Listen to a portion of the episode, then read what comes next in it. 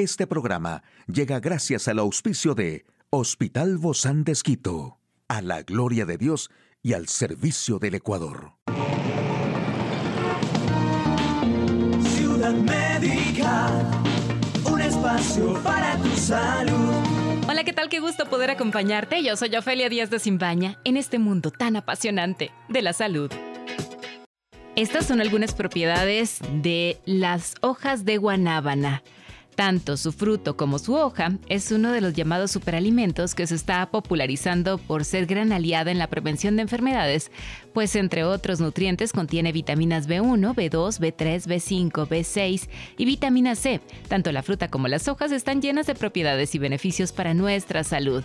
Entre las principales propiedades de la hoja de guanábana podemos destacar que es antiinflamatoria, analgésica, anticancerígena, relajante, cicatrizante, diurética, ayuda en la producción de colágeno y elastina. Gracias a estas propiedades, las hojas de guanábana cuentan con numerosos beneficios para el organismo. Y preparar el té es muy sencillo, solo necesitas estos ingredientes. Un litro de agua, 10 a 15 hojas de guanábana, mejor si son frescas, pero también se pueden usar secas. Jugo de medio limón, una cucharada de miel. Pone el litro de agua a hervir y cuando llegue a su punto de ebullición, añade todas las hojas de guanábana.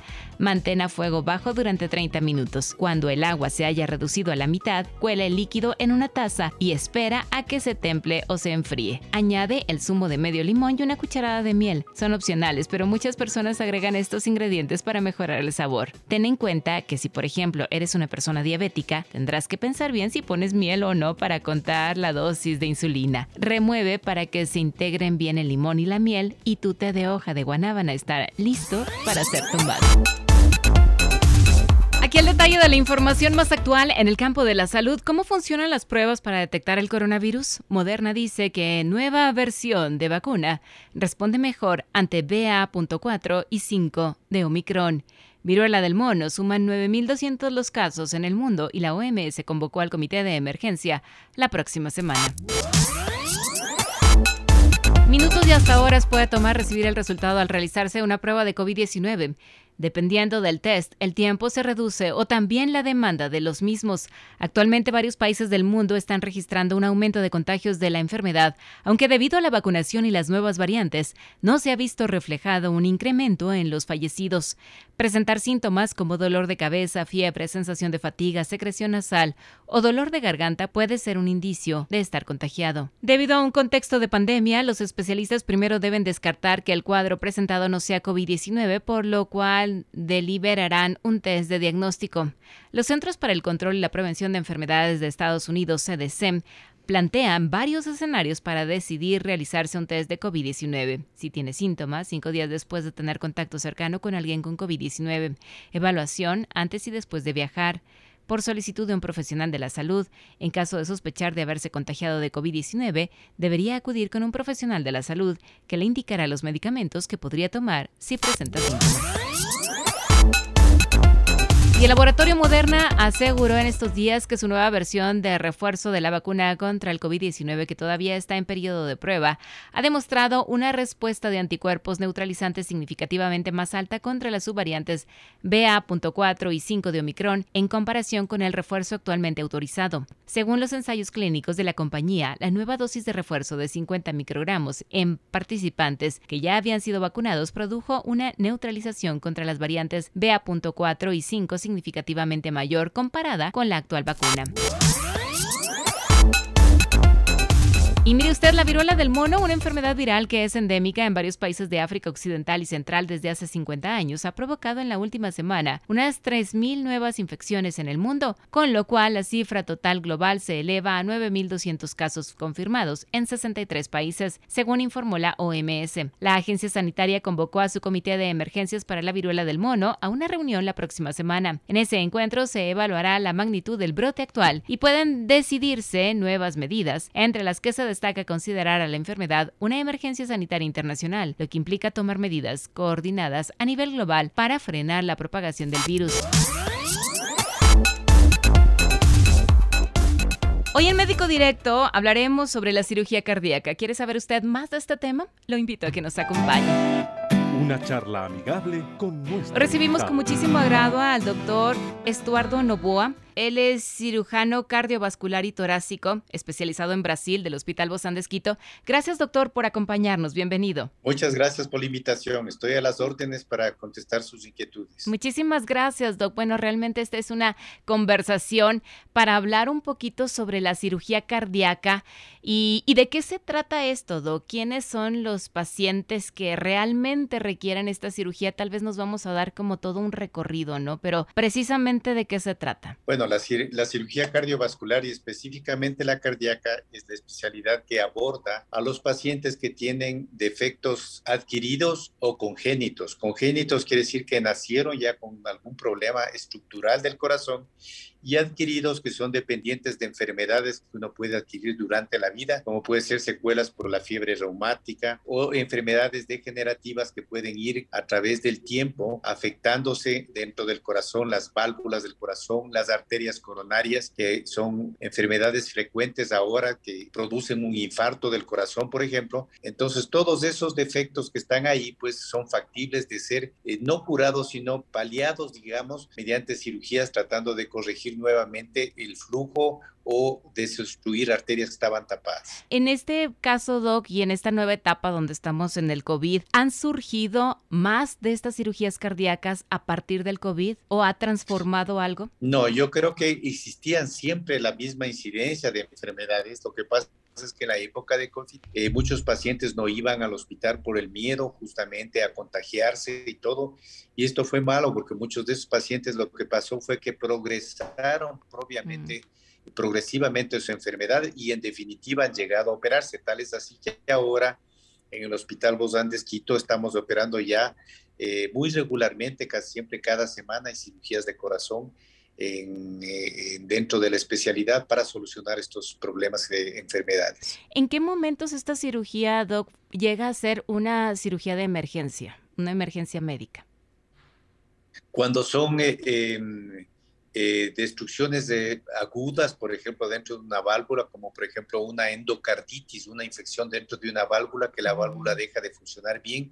A veces son cirugías de urgencia o en pacientes a veces con problemas de las arterias coronarias que tienen un infarto o tienen lo que se llama una angina, un dolor, y se les hace un examen y de pronto tienen lesiones bien severas con un alto índice de que pudieran infartarse y imposible e inclusive morirse, entonces se hacen estas cirugías y se planifican prontamente.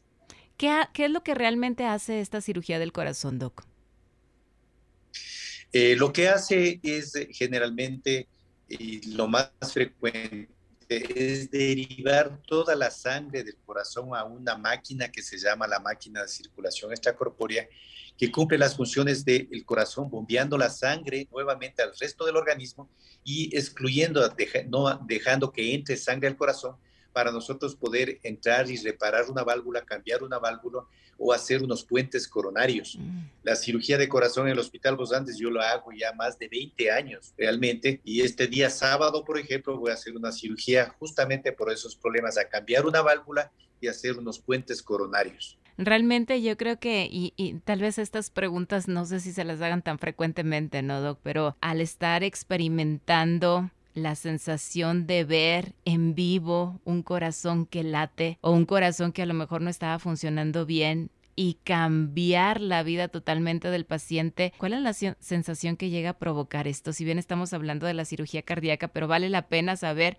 qué siente un ser humano viendo palpitar un corazón de frente, cara a cara. Sí, realmente es una experiencia, yo creo que profesionalmente muy, eh, muy primero de responsabilidad, luego de emoción, porque sabemos que vamos a hacer algo para salvar una vida. Y algo muy importante es los cirujanos de corazón cuando vamos a operar un paciente, es como si lo, estuviéramos haciendo a un familiar directo, pensamos en eso. Entonces ponemos todo nuestro empeño y nuestra habilidad y conocimientos para que ese paciente pueda recuperarse y sea justamente un ente que se, que se incorpore nuevamente a sus actividades.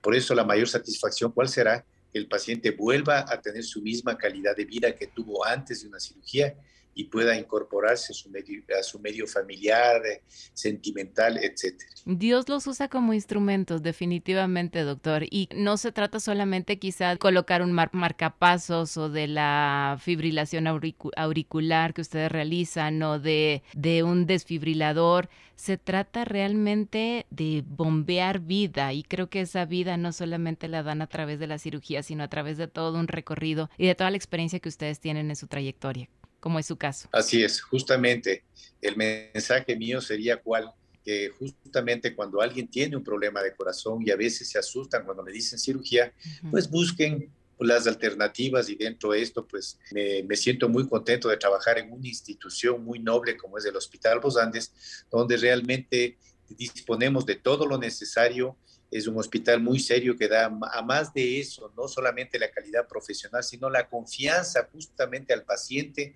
desde el momento que ingresa hasta el momento que se va y con una mística inclusive religiosa, que eso ayuda mucho a superar una parte justamente que es, son los sentimientos y la sensación que siente el paciente cuando va a someterse a una cirugía. Por eso yo agradezco a la institución por estar trabajando en ella. Ustedes realmente son las manos que Dios utiliza en esta tierra, ¿no? Para poder bombear vida. Ahora, Doc, dentro de esto y de la cirugía cardíaca, ¿A qué se refieren cuando hablan de cirugía a corazón abierto? En general se refiere a lo que hay que derivar la sangre fuera del corazón hacia una máquina para poder mm. al corazón pararlo, que deje de latir y poder em, eh, reparar cualquier defecto o hacer derivaciones como son los bypass cuando hay las afecciones coronarias.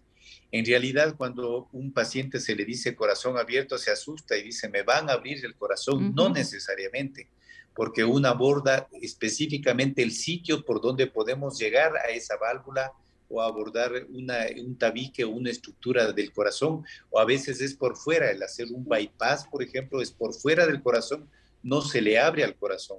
Entonces, a eso se refiere una cirugía de corazón abierto.